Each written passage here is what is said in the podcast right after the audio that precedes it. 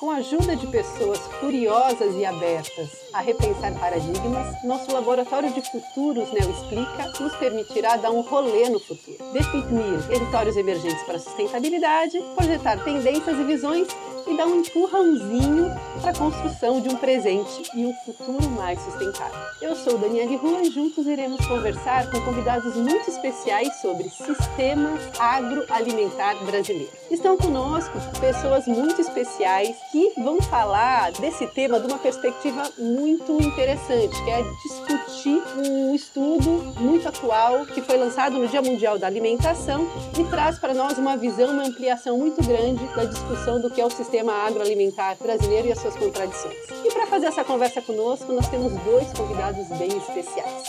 Temos o Leandro Viesli, que é engenheiro florestal e advogado, mestre em desenvolvimento sustentável, com ênfase em políticas agrárias, produção de alimentos e estudos ambientais.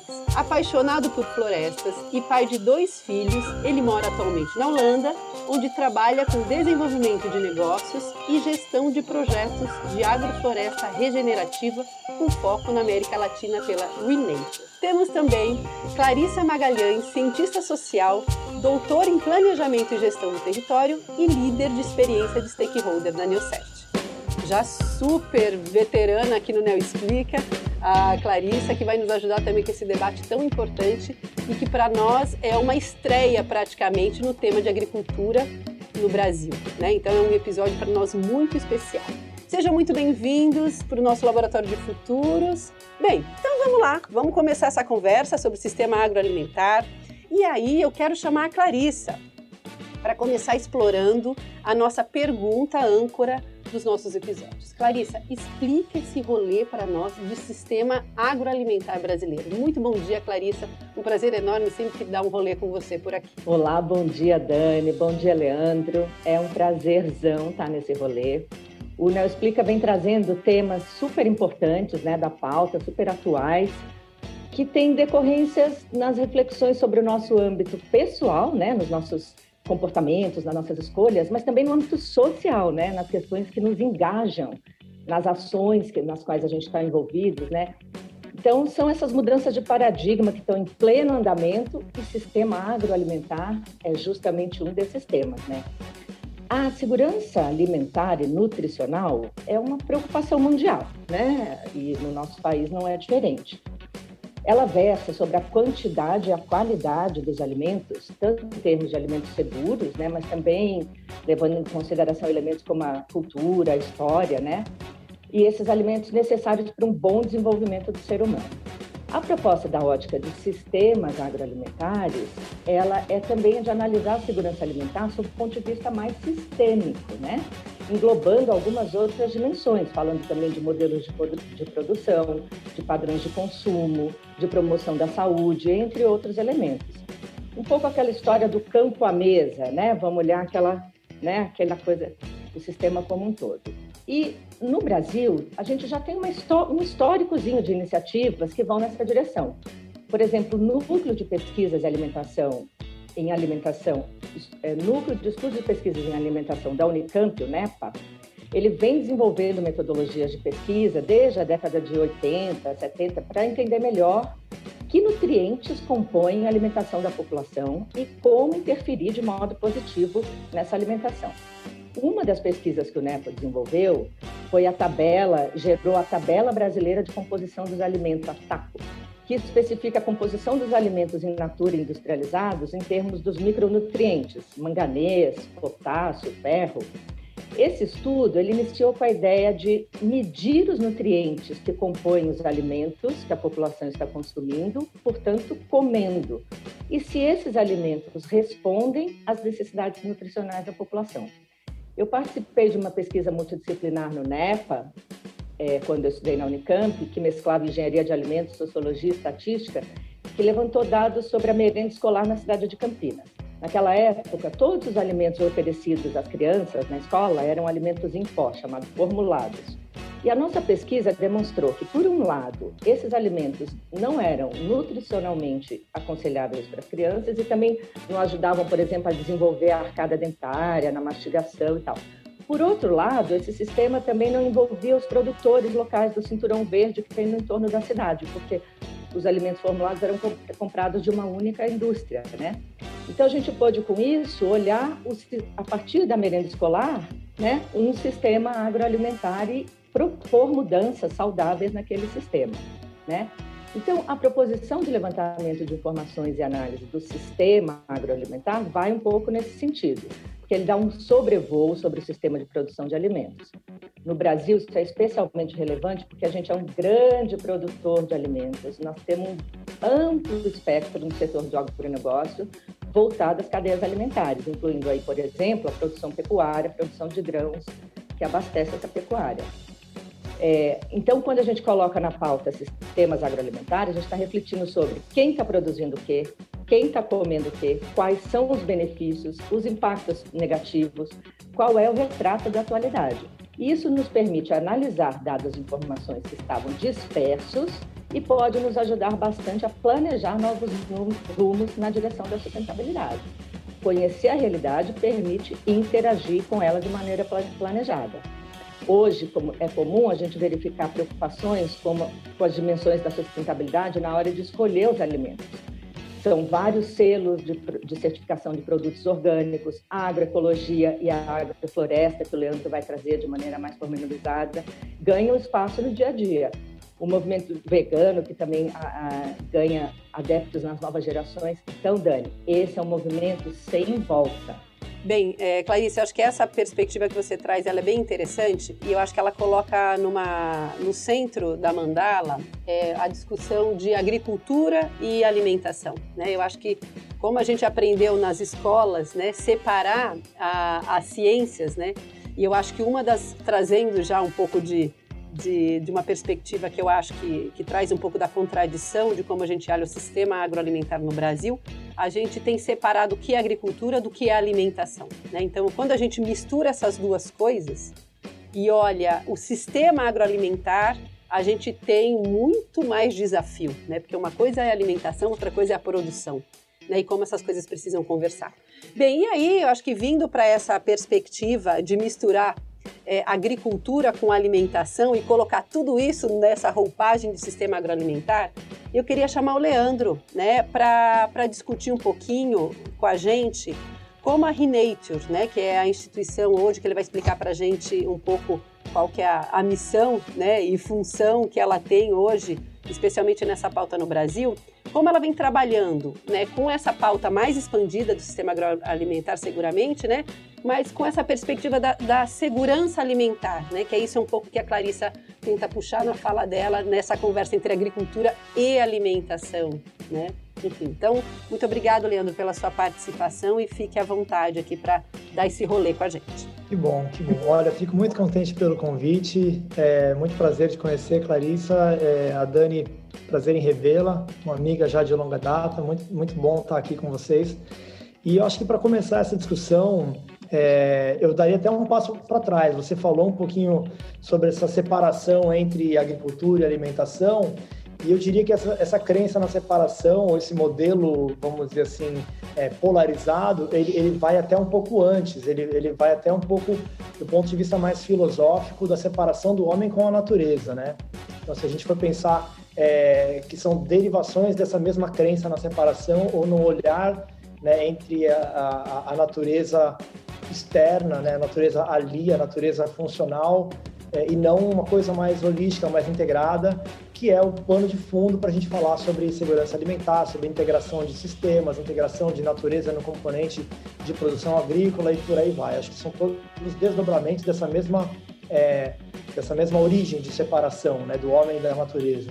Então, com esse com esse é, introdução, com essa introdução um pouco mais é, filosófica, vamos, vamos tentar também colocar é, como que a Renature se posiciona, como que essa instituição é, se posiciona nesse contexto, né? É, bom, eu trabalho na Renature, é uma organização é, difícil de definir, porque como tudo que a gente vê hoje nesse universo de startups, ela pode ser classificada como um negócio social, mas legalmente a gente tem duas entidades hoje, a gente tem uma fundação e a gente tem uma empresa, então a gente está nesse, nesse, nesse limbo, vamos chamar assim, né, organizacional, não existe ainda uma figura jurídica que é, abraçaria esses, essas duas entidades. Então a gente tem hoje uma fundação onde a gente capta recursos e a gente financia projetos né, via a fundação e a gente tem uma empresa de investimentos, de, de prestação de serviços, onde a gente apoia, a gente presta serviço é, para projetos. E projetos a gente entende também do ponto de vista lato. Né?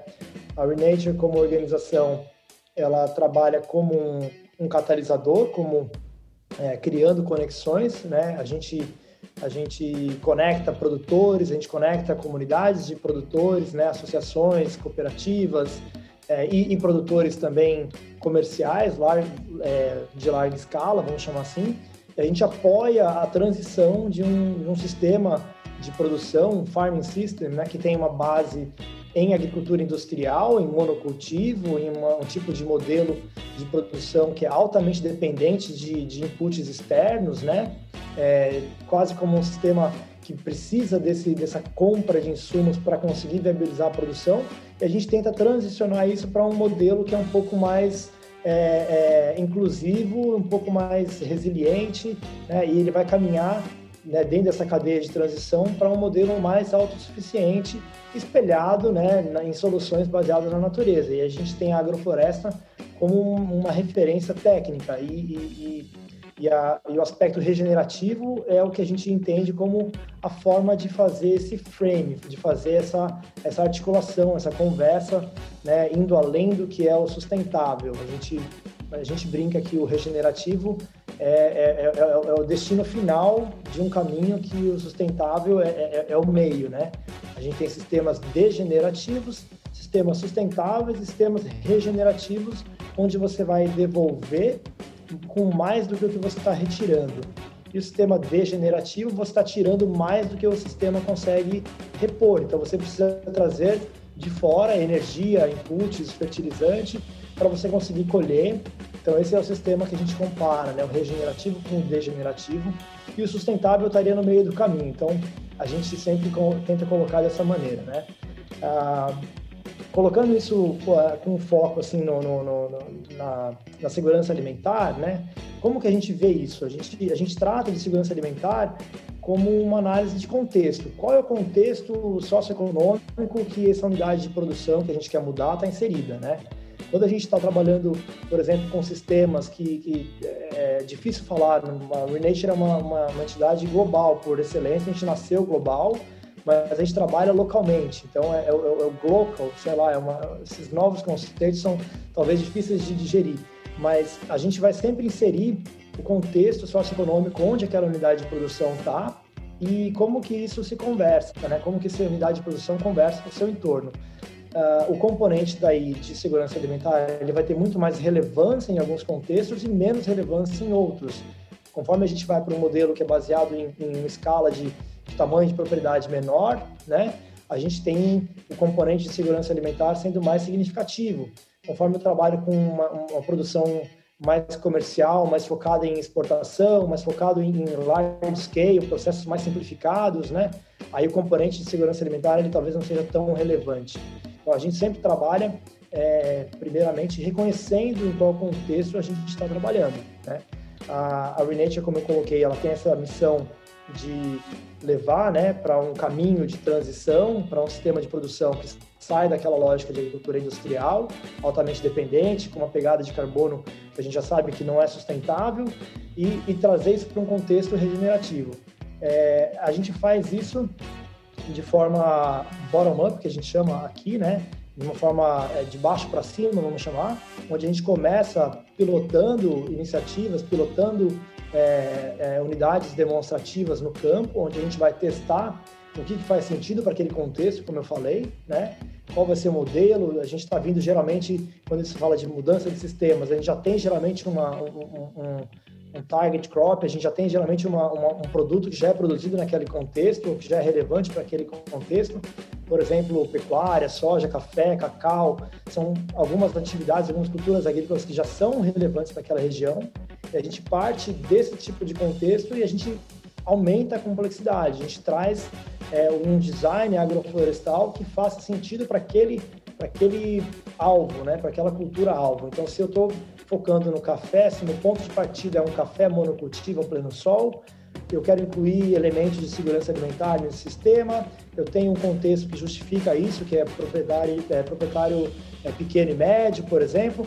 Então, nada mais justo que a gente incluir no desenho do sistema dele espécies que ele pode tirar para o próprio consumo, né? O que, que faz sentido eu incluir? Como eu posso incluir é, é, espécies que não vão comprometer o meu, o meu, meu target, né? O meu alvo, que é o café. Como que eu posso incluir espécies que vão agregar um componente funcional, né? Para repor insumos externos, como é, adubação verde, por exemplo, né? Cobertura. E como eu posso adicionar também espécies que vão cumprir um, um, um componente é, econômico. Consigo ter diversificação de renda, por exemplo, para corrigir é, oscilações de preço do, do, do, do, produto-chave que ele tem ali, que é o café. Então, se ele tiver um ano ruim do café, talvez ele tenha um ano bom com abacate, com banana, com, enfim, com outras espécies que ele pode tirar dali e também colocar no mercado para complementar a renda dele e diminuir esse risco de oscilações, por exemplo, né? E também ter alimentos que ele pode extrair do próprio sistema é, de produção para o consumo próprio do, do produtor rural. Bem, é, eu acho legal essa, essa perspectiva que o Leandro traz, né? Eu acho que a gente tem é, duas formas de olhar, né? Você fala o sistema agroalimentar numa escala nacional, né? Então, a gente está falando um pouco da, de toda da superestrutura que condiciona hoje, né? A, o sistema agroalimentar brasileiro. Né? Então, ela tem, ele tem várias, quando a gente pensa numa escala nacional, ele tem uma superestrutura, né? Tem o CEASA, CEAGESP, enfim, né?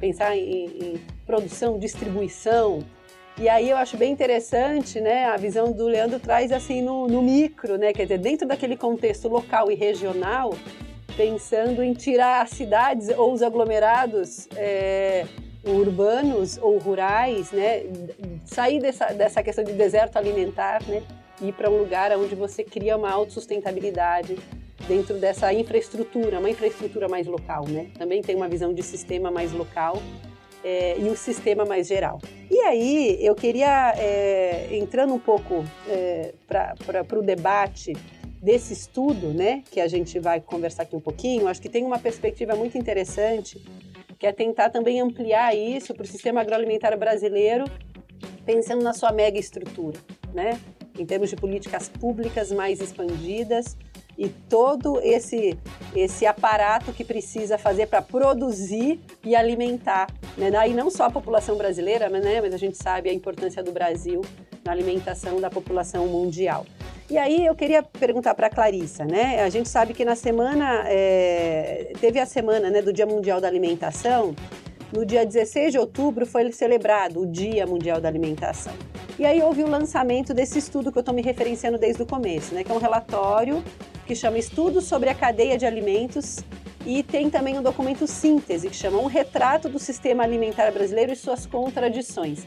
Inclusive, esse é um estudo que na, no webinar que eu, que eu, que eu participei, é, foi muito colocado de que ele tem ele, ele, ele traz algumas coisas que a imprensa não traz, né? ou, ou que não, não, não, não vira mídia, que são as contradições de fato do sistema. Então eu queria chamar um pouco a Clarissa para trazer um pouco desse estudo, né, que ele tem de autoria do Walter Belic, do Instituto Ibirapitanga, e comentar para a gente os 10 pontos de contradição que foram apontados no sistema agroalimentar dessa perspectiva, dessa perspectiva perdão, mais ampliada é, nacional, Clarissa. Então, queria que você trouxesse para nós rapidamente cada um desses pontos para a gente ativar um pouco aqui o nosso debate sobre e da luz também, né? Porque eu acho que são pontos bem interessantes que acho que a gente precisa discutir daqui para frente. Agricultura pensando em conectar essas é, essas pontas e também é, minimizar essas contradições.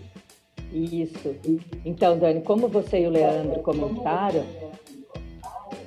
a gente precisa olhar é, o contexto, né? A gente precisa entender melhor o contexto para poder intervir, né? Planejar como intervir nele, embasar a nossa busca de transformações e soluções para os problemas que a gente encontra.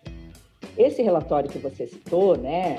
Ele é um estudo muito completo e o documento síntese torna o relatório bastante acessível, porque ele é curtinho, vai direto aos pontos, está muito bem feito. O estudo propõe a se, é, se propõe a mostrar como economia, sociedade, cultura e geografia se é, fundem né, nos alimentos que o brasileiro coloca no prato. Né? A, a síntese apresenta, apresenta, então, esses 10 pontos que você citou como forma de sistematização dos principais achados e vale muito a pena é, dar uma olhada nesse documento. Lembrando que o professor Walter Belick, que coordenou esse estudo, é também o coordenador do estudo que eu citei anteriormente lá do Núcleo de uhum. Pesquisas e Estudos em Alimentação da Unicamp, tá? que fez a tabela brasileira de composição de alimentos. Então, só para lembrar que sempre tem uma história por trás, né? São décadas de pessoas que vão se dedicando àquela aprofundar aquele tema, né, e trazendo luz então para aquele tema para a gente poder melhor compreendê-lo. Eu dei uma reorganizada nos 10 pontos, fazendo um pouco a síntese da síntese, né? Vamos vamos passar então a essas a esses highlights aqui que o, que o estudo traz. Primeiro, a gente vive num país muito desigual e essa desigualdade, principalmente de renda, ela se traduz em outras desigualdades, inclusive na desigualdade alimentar. Então, nós temos, por um lado, 2,7% da população que ganha uma renda mensal acima de 25 salários mínimos, e do outro, 24% da população que ganha abaixo de dois salários mínimos. Então, a gente está falando, já começou daí. Isso vai ter desdobramentos na, na alimentação. Proporcionalmente, os gastos com alimentação são muito maiores na renda das famílias menos ricas do que das famílias mais ricas. As famílias mais ricas gastam em torno de 5% com alimentação de sua renda, as famílias pobres, 26%.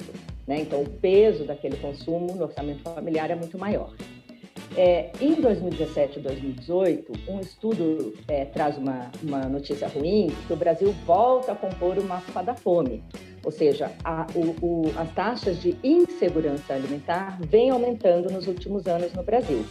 E isso se desdobra em questões de raça, porque a gente olha, 74% dessas famílias com insegurança alimentar são chefiadas por pessoas pardas ou pretas, de gênero, 52% dessas famílias com segurança, insegurança alimentar são chefiadas por mulheres. A maioria dessas famílias tem crianças, então tem uma questão geracional. Elas estão no meio rural, a maioria delas, e elas estão, na sua maioria, nas regiões norte e nordeste, ao passo que as regiões sul e sudeste do Brasil têm índices melhores. Então, aí a gente está vendo essas múltiplas dimensões da desigualdade, né? O estudo traz também uma forte correlação entre os hábitos alimentares e fatores sociais e econômicos né, desse contexto é, da alimentação. Então, ele traz uma questão da monotonia da dieta. É, hoje, no Brasil, olhando o Brasil como um todo, ele nos diz que o hábito do brasileiro, da alimentação brasileira, está empobrecendo culturalmente, historicamente, regionalmente, e a gente está padronizando os hábitos de alimentação. Hoje tem 10 produtos que se colocam no centro do nosso consumo alimentar, né? Arroz, feijão, pão francês, carne bovina, frango, banana, leite, refrigerante, cerveja e açúcar cristal. Então, a gente tem um país continental, com uma diversidade, com biomas, e, né, uma coisa uhum. incrível, mas o nosso hábito está sendo padronizado. Quanto, outra, outro fator social e econômico, quanto mais aumenta a renda, menor uh, mais, é, diminui o consumo de arroz e feijão e aumenta o consumo de carne. No Brasil, isso é histórico. Antropólogas lá, Teresa Caldeira, Alba Zaloar já falavam disso já na, na, desde a década de 80. A carne no Brasil é um sinal de fartura, de que você está bem de vida. Então, a carne na mesa do brasileiro, ela tem essa, esse símbolo cultural muito forte. Então, quanto a gente aumenta a renda, a gente aumenta o consumo de carne. É, vem acontecendo nos últimos anos também um aumento de consumo de produtos ultraprocessados. Aí o estudo traz alguns fatores, como falta de tempo, a exposição à propaganda, né, os preços atrativos. Né, dos... Então, ele diz que nos últimos 16 anos, o consumo de, de produtos ultraprocessados aumentou 46%. Né?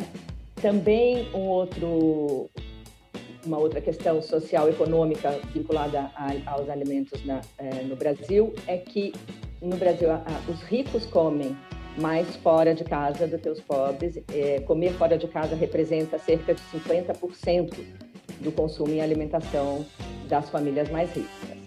Esses é, fatores sociais e econômicos vinculados aos hábitos alimentares trazem algumas consequências ambientais e sociais. Impactos ambientais, por exemplo. Ao consumir muita carne, a gente aumenta a produção de grãos, que abastece a produção da pecuária, a gente aumenta a exploração dos recursos naturais e aumenta, a gente aumenta a emissão de gases de efeito estufa no ar. Né? É, impactos sociais com esse aumento dos, dos é, produtos ultraprocessados e a diminuição né, na diversidade alimentar, a gente tem aumento de índices de doenças crônicas não transmissíveis, eles chamam, né, como obesidade, diabetes, hipertensão. Qualquer lugar do país que a gente vai hoje, se a gente vai num postinho de saúde de uma comunidade lá no Pará, né, no meio da Amazônia, pergunta para a enfermeira-chefe quais são as doenças crônicas regionais, você pode saber que essas três estarão incluídas ali muito facilmente. Né? Outro ponto que o, que o estudo traz: o Brasil é um grande produtor e um grande consumidor de alimentos. Então a gente exporta bastante, mas o nosso mercado interno ele é super expressivo, é o maior do mundo para alimentos e bebidas. É, nesse mercado, o segmento familiar tem uma importância muito grande, porque ela é grande produtora de frutas, legumes e verduras e cereais, e também na ocupação de pessoas, então em postos de trabalho. A gente precisa olhar para a agricultura familiar, né? O Leandro chama essa atenção, tanto do ponto de vista de fazermos sistemas mais justos, mais inclusivos, mas também mais inteligentes, né? É, 99% da carne que a gente produz, a gente mesmo consome. Então, é, olhando um pouco para essa produção e consumo, né? Existe, então, uma especial... outro ponto que o, que o estudo traz é a especialização regional e a distribuição de alimentos, né? Então, a gente tem um traço histórico de cultura, que é a monocultura, a gente foi engendrado como nação, né, num modelo que já explorou a monocultura da cana, do café, né, da, da, da, pecuária. Então isso permanece ainda hoje. A gente tem grandes extensões de terras, né, é, concentração de terras. Tudo isso está um pouco vinculado a esse sistema agroalimentar no Brasil. E os padrões regionais, locais e regionais de alimentação estão ficando meio escondidos, como a gente viu, principalmente pela padronização da alimentação. É, o estudo também ressalta que 93% da venda de alimentos no varejo no Brasil está concentrado nas grandes redes de supermercados.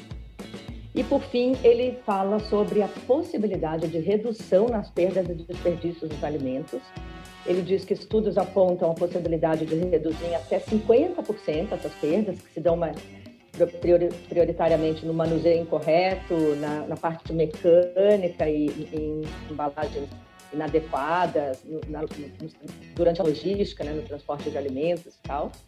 Então, esses são os highlights que eu gostaria de trazer do, do estudo. Eu queria trazer também uma, uma contraposição, uma, o, o Zé Graziano, que foi diretor da FAO né, entre 2012 e 2015, a Organização para Agricultura e Alimentação da ONU, ele dialoga com o estudo, né, ele gostou muito, elogiou muito o estudo, e ele traz algumas, algumas questões críticas no diálogo, mas são bem interessantes. E aí eu queria trazer aqui, até você falou sobre a superestrutura. O, o, o Graziano traz essa, essa ideia da superestrutura para a gente olhar a, a questão, o, o, o, estudo ele tem um recorte das cadeias produtivas, né? Então, o Zé Graziano fala, olha, a gente precisa olhar as cadeias, mas a gente precisa vincular as instituições, que são as regras do jogo, o que está acontecendo, e o estudo traz muito isso, qual é a realidade das regras do jogo hoje, as políticas públicas e programas públicos. Então, é, a gente precisa é, propor coisas diferentes. Então, por exemplo, ele traz o guia alimentar para para a população brasileira. Escolha de alimentos com base em estudos científicos e saberes culturais tradicionais. Isso é um guia, está tá disponível, qualquer pessoa pode baixar. Mas esse guia ainda está desvinculado, por exemplo, de, da aplicação de políticas públicas. A PNAE, que é o Programa Nacional de, de Alimentação Escolar, por exemplo, que hoje é, já se abriu para envolver a agricultura familiar, para promover, oferecer produtos de natura para crianças, ele ainda não, não aplica esse guia, está desvinculado. Então, a gente precisa conectar né, esses achados com a proposição da melhoria das políticas públicas é, e de programas novos, né, É, então, assim, e sair um pouco também só do âmbito da escolha pessoal, porque a gente viu que a escolha pessoal está vinculada à propaganda, à oferta, né? Tem coisas para além da gente que também determinam a nossa capacidade de escolha. A gente precisa olhar essa big picture, né? Para poder, então, pensar melhor. São reflexões muito importantes que nos afetam no nosso dia a dia, enquanto pessoas e enquanto sociedade brasileira. Muito bom, Clarissa. É, eu acho que essa, essa foi muito legal, né? Esse contraponto que ele trouxe de pensar na, na infraestrutura maior, isso me chamou muita atenção é, porque é, é uma coisa meio elástica mesmo, né? A gente fala do, do macro, do sistema, mas eu acho que a gente tem que olhar esses subsistemas, porque é no território que as coisas vão se dando, né? Então, essa coisa que ele traz muito da, do olhar, do olhar macro, mas assim, coisas que se não estão também na política pública, você não consegue ter uma coisa escalável, né? um reconhecimento dessas, dessas iniciativas como essa, é, é, essa própria iniciativa que a Renature tem trazido para o Brasil de trazer o contexto e trazer uma segurança alimentar, uma diversificação e conservação da natureza no território, né? E aí eu queria trazer um pouco, acho que para dialogar, né, com esses dados que você trouxe também, é, o Leandro, né? Então, é, quais são os principais desafios, Leandro, dentro dessa perspectiva, né, do, do dia a dia de vocês aí, né, e no seu dia a dia que olha para a América Latina como um todo?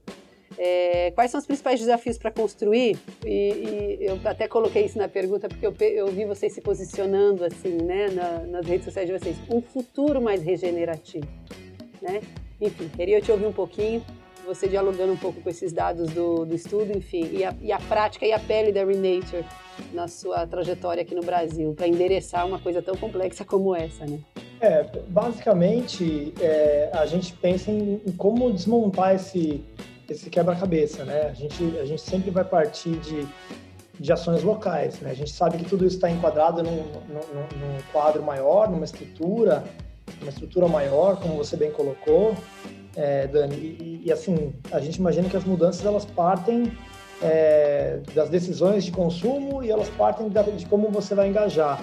É, a Renature, nesse sentido, tem se posicionado é, na, na, cadeia como um todo. Então a gente conversa com grandes off-takers, a gente conversa com grandes players da indústria, quem consome ingredientes que vêm de origem de produção é, agrícola, né? Quem consome esses ingredientes tanto na cadeia de alimentos como na cadeia de, de vestuário, por exemplo, fibras, etc., como também é, é outras cadeias, né? Que, que que estão associadas a isso. Então, cosméticos, por exemplo. Então, a gente conversa com todo mundo que faz esse tipo de, de, de, de sourcing, né? E como que é feito a, o sourcing dos seus ingredientes, né? A gente vai atrás desse tipo de, de arranjo. Nós, nós temos uma, uma estratégia mais de baixo para cima, conversando com produtores que querem migrar para um sistema diferenciado, mas a gente também conversa com quem consome né, grandes quantidades desses produtos em escala e a gente dialoga com eles em, em, em como a gente consegue transformar a cadeia de suprimento deles para uma cadeia regenerativa. É, a gente está falando da, de uma estratégia um pouco mais invertida, né? É, eles identificam dentro da cadeia de suprimento deles quem é que tem predisposição para fazer algo diferente, como a gente pode pilotar isso e monitorar os resultados, quanto tempo demoraria para eu trans, transformar minha cadeia inteira numa cadeia regenerativa, de quanto de investimento nós estamos falando que precisa para fazer essa transformação.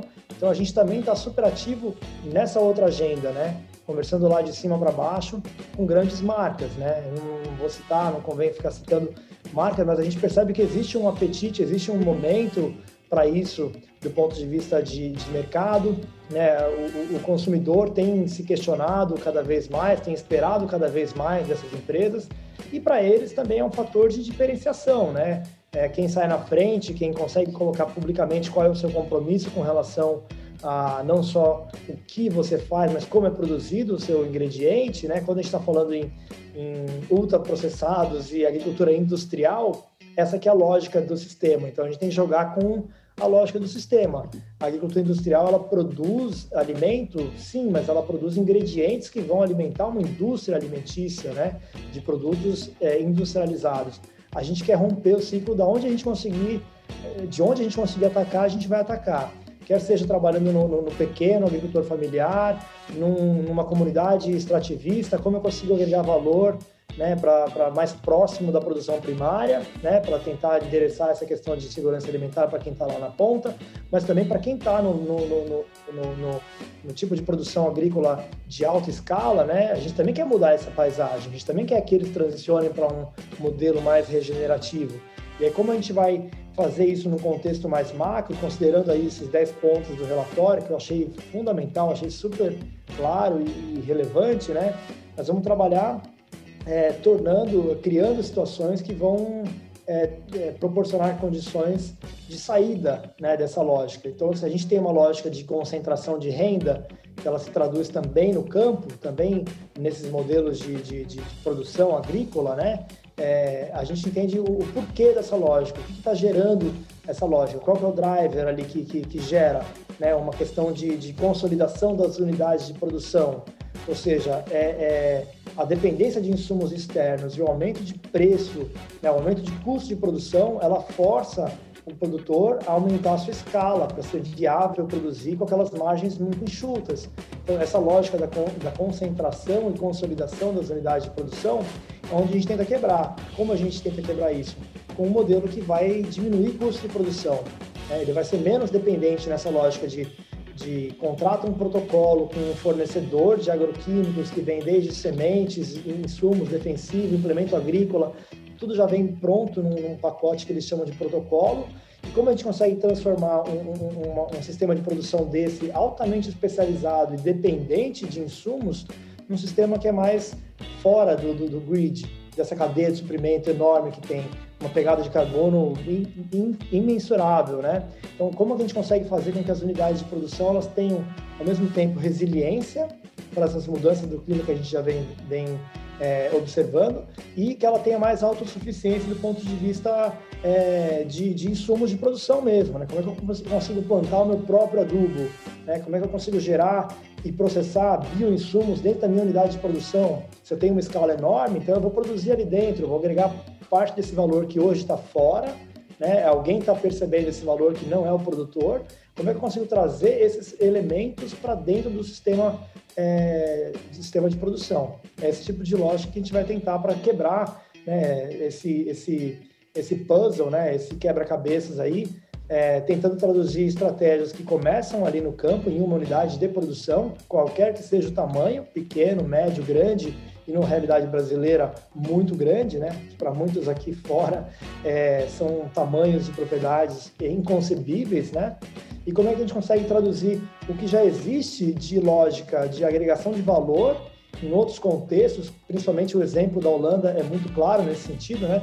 E como a gente consegue trazer essas novas lógicas para a realidade brasileira, né?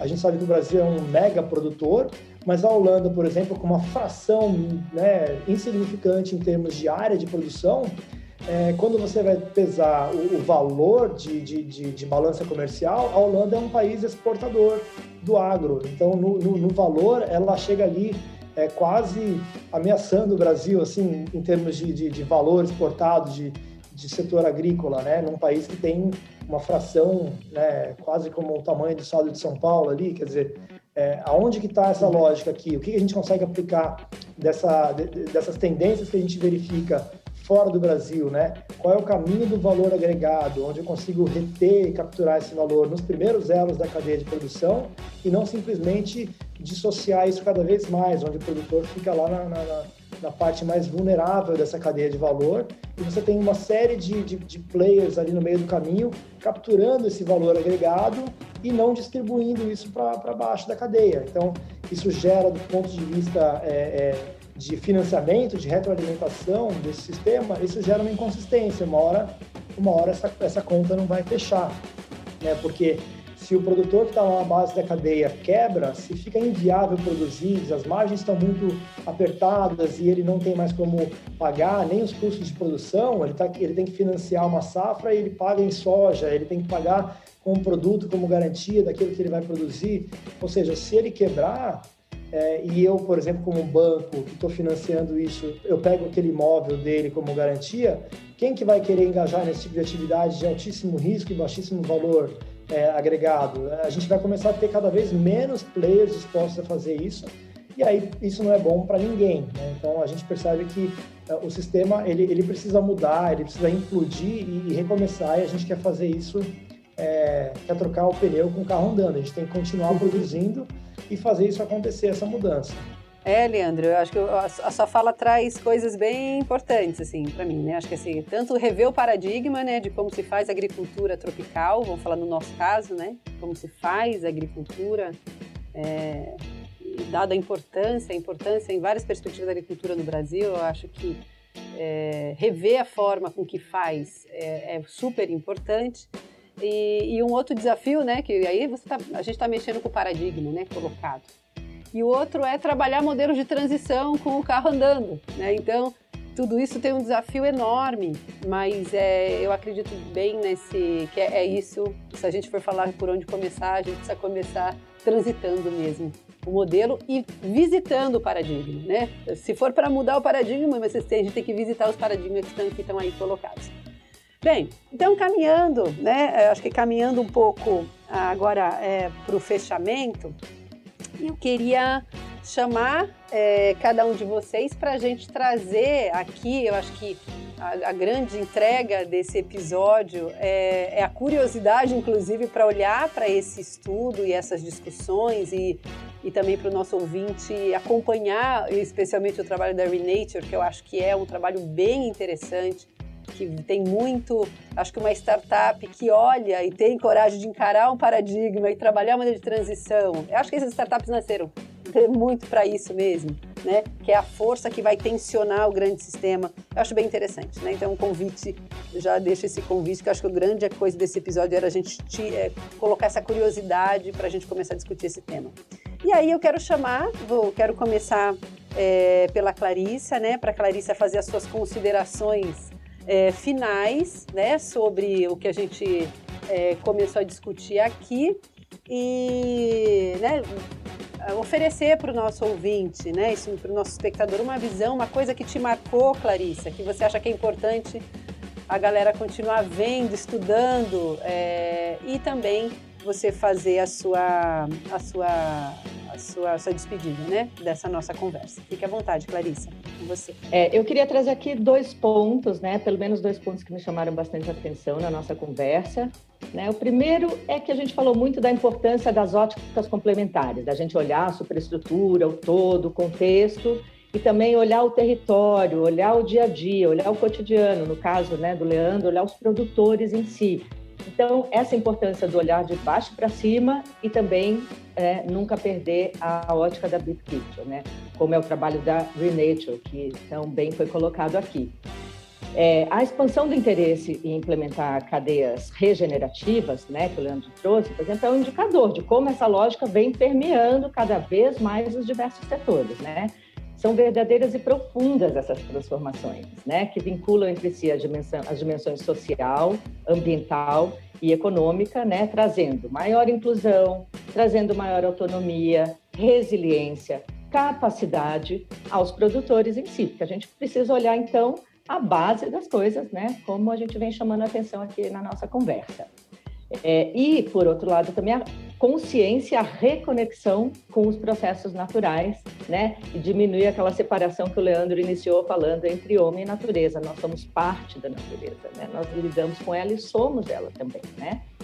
É, um outro ponto que eu queria trazer é que esses temas que a gente vem discutindo no Neo Explica, né, como é o caso dos sistemas agroalimentares, mostram também a relevância da gente trabalhar com o levantamento de dados, informações, a gente precisa entender o que está acontecendo, por um lado, e a ótica sistêmica, né, multidimensional, a gente vem batendo muito nessa tecla.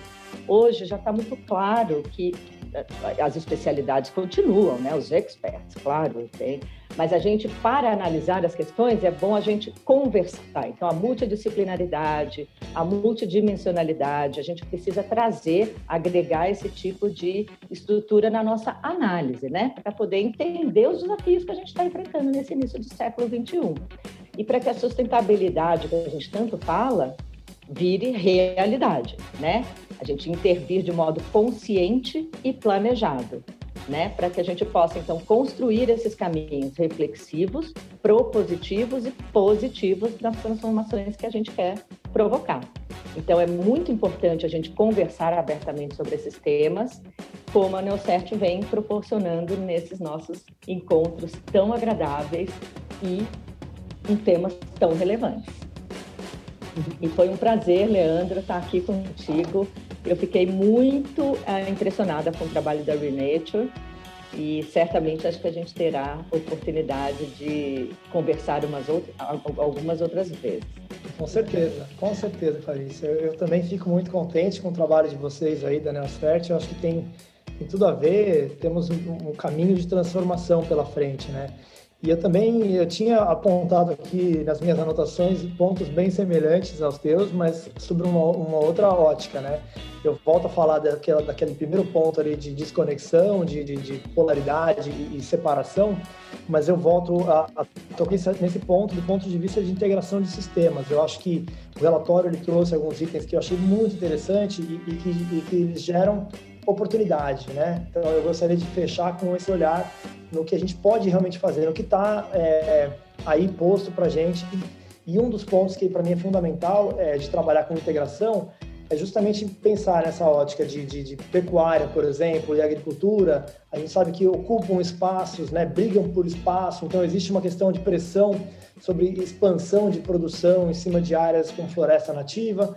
E a gente vê que isso é uma grande bobagem, existe espaço para você integrar sistemas, existe espaço para você aumentar a produtividade sem você ter que avançar em áreas é, com floresta nativa. Então, acho que isso é um ponto que a gente tem que deixar é, muito claro, que o relatório, ele bastante é, assertivamente, ele mostra isso, né? É, um, alguns dados ali, por exemplo, dos 200 milhões de hectares que a gente tem destinado à atividade pecuária, mais da metade disso hoje é de baixa produtividade, com passagens degradadas e que poderiam simplesmente, com acesso à tecnologia, com um pouco mais de, de cuidado com quem produz, vamos dizer assim, poderiam ser é, é, para aumentar a produtividade, com inclusão social, com é, é, é, geração de, de, de, de impacto é, econômico, com impacto também positivo, se for feito é, da forma como a gente defende, regenerativo, com sistemas integrados, e também pode conciliar a própria agenda de, de, de,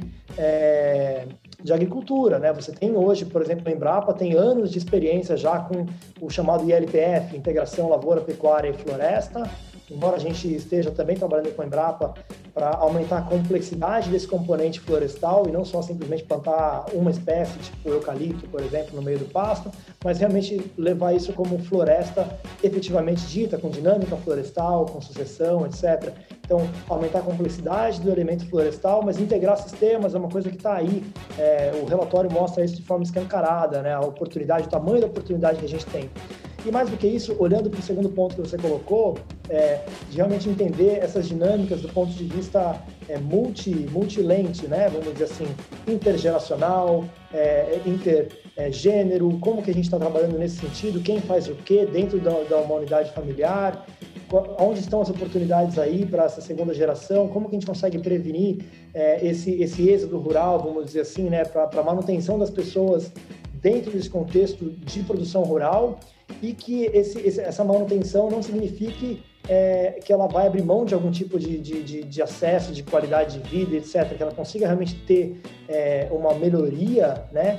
que o sistema regenerativo não fique só dentro do meio de produção, mas que o sistema regenerativo, como é, deixar mais do que o que você está tirando, também seja refletido do ponto de vista é, social, do ponto de vista da, da, da casa para dentro, não só no farming system, mas também nas relações com que a gente tem é, desses sistemas de produção com os produtores, dentro desses produtores com eles mesmos, com as unidades familiares, com a, a próxima geração e por aí vai.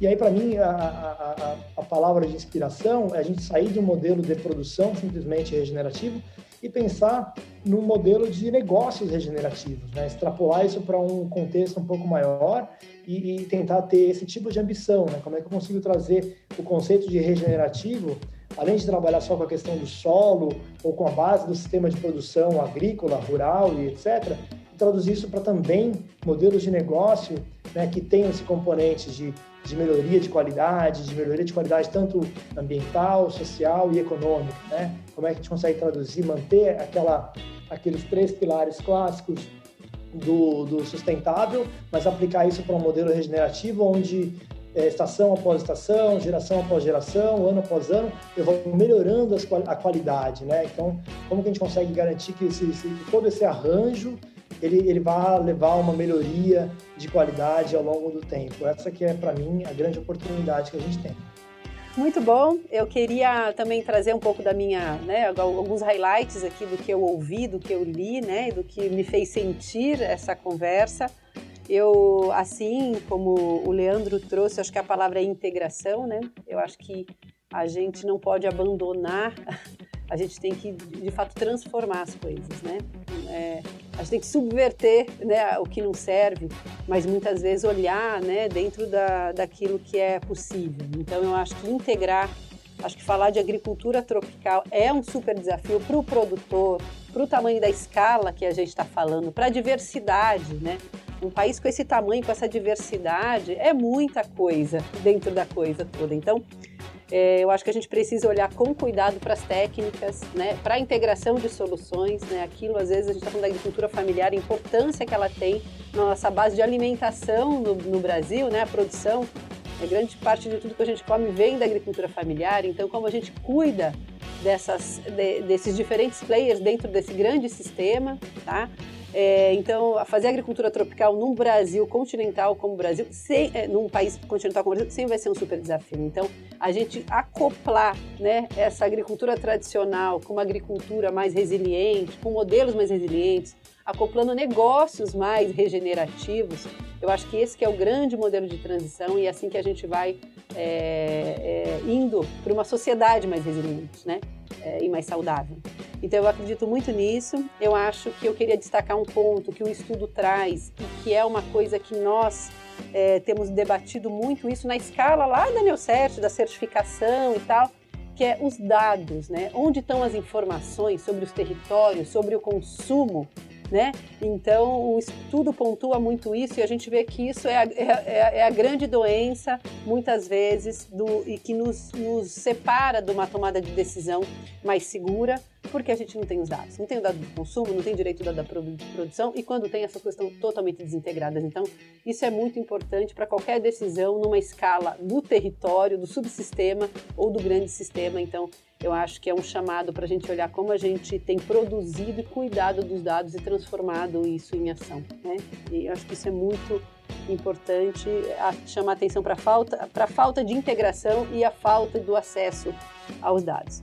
E aí eu, eu também acho que a gente precisa é, colocar com muita ênfase, apesar da gente acreditar na, na ação de consumo, na ação dos, das empresas e dos negócios, é, a importância do papel das políticas públicas para orientar os sistemas agroalimentares. Né? Eu acho que a gente, é claro que isso muitas vezes não está completamente na nossa mão, né? Tem a nossa mão como cidadão, né? Nossa mão como empresa que pode de alguma forma influenciar, mas eu acho que a gente precisa mesmo é, sempre olhar e acompanhar e, e, ajudar a formulação e a influência de políticas públicas que possam de fato orientar esses sistemas agroalimentares, né, para um bem maior, né, para o bem da sociedade, não só para um negócio, não só para uma cadeia e não só é, para uma facção, né, enfim, considerando essa essa ampla lente que vocês dois trouxeram, né, da inclusão, da diversidade, da população mais vulnerável, né, então eu gosto muito da, de um olhar sobre o que a gente tem chamado de territórios biosseguros, né? Então, tratar no local, né? olhar para a segurança dos territórios, né, e como a gente consegue é, experimentar esses modelos alternativos e com base em outros paradigmas, em modelos menores, mas isso apoiado por políticas públicas. Porque senão a gente se bate, se bate, se bate e não consegue sair do lugar. Né? Então, eu acho que isso é super, super, super importante. E de certa forma, uma coisa talvez bem polêmica, a gente separar a ideologia de produção. Né? A gente tem que pensar muitas vezes em, em, o quanto do paradigma que a gente carrega é só um paradigma ideológico, né? É, então, o que, que a gente está falando de, de sistemas produtivos, de bem-estar, de uma sociedade mais resiliente, né? Então, é, nesse momento, se a gente for para esse debate de sociedades resilientes, né, e não deixar as nossas ideologias de lado, mas olhar para esse bem comum, acho que a gente consegue avançar, avançar mais rápido e, e investir numa, numa transição, né? Não tem né, o super errado e o super certo. A gente precisa viver nesse modelo de transição que é, que é integrar essas soluções, né? A monocultura é um, é um traço da forma que a gente faz agricultura e talvez seja por muito, muito mais anos, mas dá ainda assim para fazer uma monocultura é, conservando, né, intensificando, diminuindo a quantidade de terra que você precisa para poder produzir. Enfim, acho que dá para a gente tecnicamente endereçar essas questões é, sem dar tiros no nosso próprio pé. Né? Então, enfim, essa é um pouco da minha visão.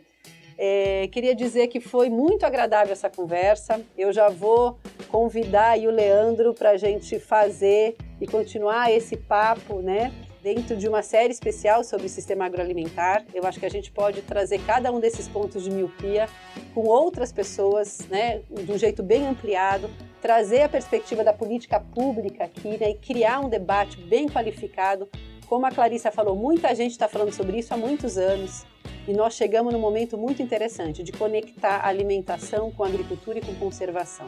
Esse é o lugar que eu tenho o maior prazer de, de, de colocar o Neoexplica à disposição dessa integração. E a gente ligar essas três, essas três pontas e trazer tanta gente interessante que tem estudado isso, tem trazido isso para o mundo e está lá, né, naquela publicação, na Nature e tal, né, e não traz isso e talvez não tenha um lugar para poder ampliar e levar esse dado para o mundo. Tá? E por isso que eu quero agradecê-los convidar de novo o nosso, o nosso ouvinte, o nosso espectador, a comentar sobre esses nossos comentários para a gente construir e ampliar essa nossa visão sobre esse tema. Né? Dizer para vocês que foi um prazer enorme, né? agradecer mais uma vez e convidar é, os nossos espectadores para continuar é, seguindo o Neo Explica. Né? A gente tem um episódio novo todas as sextas-feiras é, e a gente conta muito com a interação de vocês é, para esse rolê. Então, muito obrigada a todos e até o nosso próximo.